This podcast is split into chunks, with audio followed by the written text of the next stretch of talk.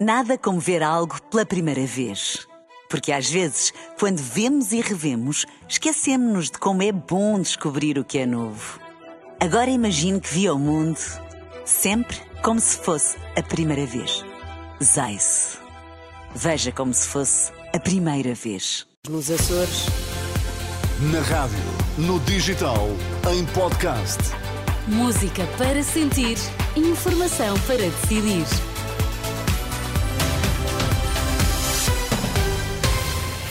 Ora, aqui estamos consigo na Renascença. Bom dia, Sérgio Bom Costa. dia, Ana, bom dia. 7 horas, terça-feira. O que é que marca a atualidade esta manhã? Aumenta o déficit democrático, portugueses estão mais insatisfeitos. Poluição está em níveis alarmantes nas proximidades do aeroporto de Lisboa. Então, e no desporto, João Fonseca, bom dia. Olá Inês, bom dia. Porto deve contar com Pep no assalto a Barcelona. Vitória apura Dragões na Champions. Estão nesta altura 15 graus em Lisboa, acorda com 13 no Porto, 13 graus em Faro, estão 9 graus na Guarda a esta hora.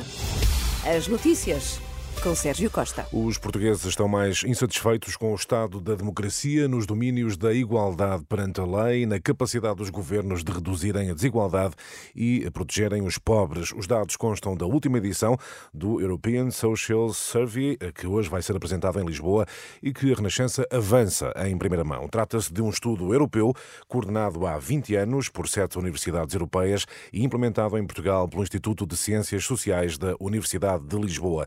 Os resultados concluem que há um déficit democrático generalizado, agravado na última década, ou seja, o desempenho em várias áreas fica abaixo do desejado pelos cidadãos. Em causa estão, sobretudo, duas áreas, como explica o politólogo Pedro Magalhães. Com a ideia de que os tribunais tratam todos da mesma forma e também naquilo que nós podemos chamar a visão mais social ou igualitária da democracia. Até que ponto é que os governos tomam medidas para reduzir a desigualdade de rendimentos ou para proteger os cidadãos da pobreza, em média, para os portugueses, a democracia portuguesa está muito longe daquilo que deveria conseguir deste ponto de vista. Há também uma nota particularmente negativa na apreciação dos inquiridos sobre a capacidade de punir um governo em eleições quando faz um mau trabalho. O estudo vai ser divulgado esta manhã em Lisboa, mas está em destaque aqui na Renascença conclusões que surgem poucas horas depois de o INE ter revelado que aumentou a taxa de risco de pobreza em Portugal para 17%.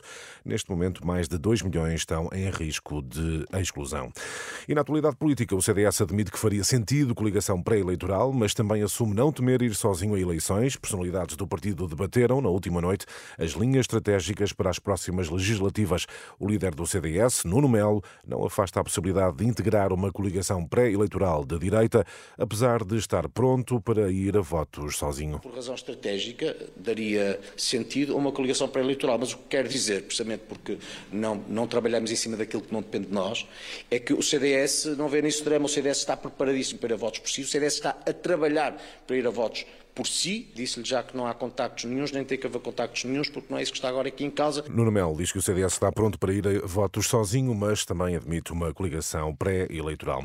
Deverá ser a última reunião antes da votação final global do orçamento, da dissolução do Parlamento e de o Governo entrar em gestão. Sindicatos médicos e Ministro da Saúde voltam hoje a encontrar-se para nova ronda de negociações. Joana Bordalissá, da FNAM, assume pouco otimismo para a reunião desta terça-feira. Eu não vou otimista no sentido em que a intransigência do Ministério da Saúde foi sempre muito grande. 35 reuniões até à data acabaram por serem frutíferas. Tendo em conta o estado em que está o Serviço Nacional de Saúde, este governo que está de saída tem obrigação de o deixar com mais alguma normalidade ou um bocadinho mais composto. Vamos ver se é, se é desta vez. Joana Bordal Issa, da FNEM, reduzidas expectativas para mais um encontro entre sindicatos médicos e o governo. Mais 10 reféns do Hamas deverão ser hoje libertados. O governo israelita já recebeu a lista com os nomes dos reféns e já comunicou às famílias. No dia de ontem, 11 reféns foram libertados e transferidos para Israel, entre eles dois jovens franceses cujos pai, cujo um dos pais é cidadão português. Agora ao desporto, Liga dos Campeões, João Fonseca e e para o Porto há uma boa notícia e tem um nome: Pep. É verdade, mais do que uma má notícia para o Barcelona, a utilização do capitão portista no jogo desta noite será importante para o objetivo final dos Dragões, vencer e segurar já o apuramento. Quem torce o nariz, esta notícia foi João Cancelo, internacional português do Barcelona. Claro que é uma má notícia para nós, até porque o Pepe é um grandíssimo jogador, eu respeito muito enquanto jogador, um dos melhores centrais uh, do futebol português na minha opinião, se não o melhor. Uh, e claro que, que, sim, que é uma má notícia porque ele sabe, ele sabe o quanto eu gosto dele, sabe o quanto eu gosto dele enquanto jogador e o quanto o aprecio. É um dos nossos capitães na seleção uh, e claro que sim, para nós é uma má notícia. Uma boa notícia para o Porto. João Cancelo, jogador do Barcelona. Barcelona-Porto, 8 da noite, arbitragem do italiano Daniele Orsato. O relato é em rr.pt. João Fonseca e as notícias do desporto. E estamos numa altura, Sérgio, em que continua a ser debatida a melhor localização para o novo aeroporto de Lisboa. É o que temos agora em novos dados a mostrar que os aviões estão a aumentar a poluição na cidade. Já em níveis alarmantes, é o que conclui um relatório divulgado pela Associação Ambientalista Zero e tudo devido às partículas ultrafinas, não as conseguimos ver, são mil vezes mais pequenas do que um fio de cabelo, mas prejudicam muito o ar que respiramos e o principal responsável é o tráfego aéreo. A Renascença, Pedro Nunes, da Zero, diz que os níveis destas partículas nas proximidades do aeroporto de Lisboa estão muito acima do que é desejado para a saúde pública. O tráfego de aviões eh, ainda é o principal, porque é de facto uma grande fonte deste tipo de, de partículas.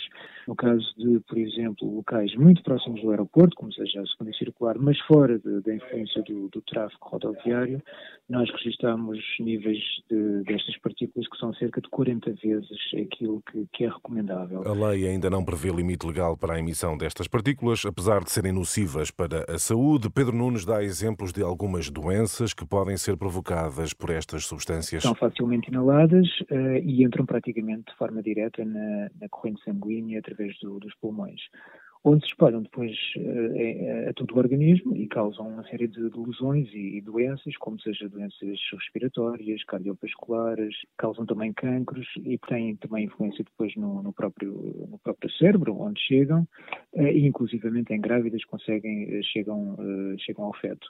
A Associação Ambientalista Zero diz não ter dúvidas, a solução passa pelo novo aeroporto e estudar e vigiar os níveis de partículas emitidos pelos aviões. Para mitigar o problema, primeiro primeiro há que uh, fazer uma avaliação do, dos procedimentos de, de, aterragem e descolagem do, dos aviões e depois otimizá-los no sentido de reduzir as concentrações deste tipo de partículas uh, ao nível do solo.